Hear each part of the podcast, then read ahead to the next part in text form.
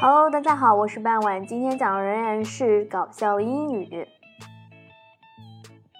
While I sat in the reception area of my doctor's office，啊，从故事开头我们就知道了，我在医生诊所的接待室等候的时候，a woman rode an elderly man in a wheelchair into the room。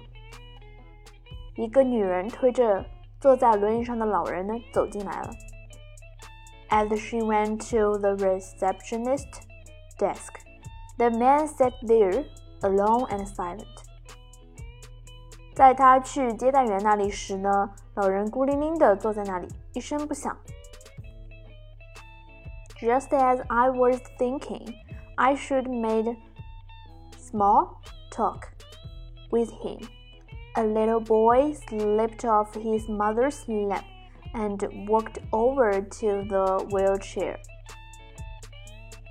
我正想上去和他聊聊天，一个男孩从他妈妈膝盖上滑下来，朝轮椅走去。Placing his hand on the man's, he said. 他把手呢放在老人的手里。I know how you feel. 我了解你的感觉。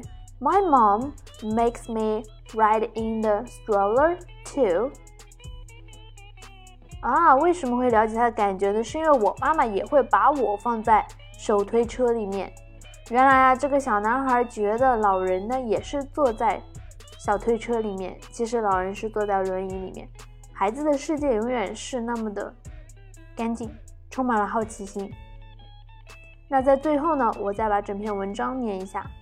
While I sat in the reception area of my doctor's office, a woman rode an elderly man in a wheelchair into the room.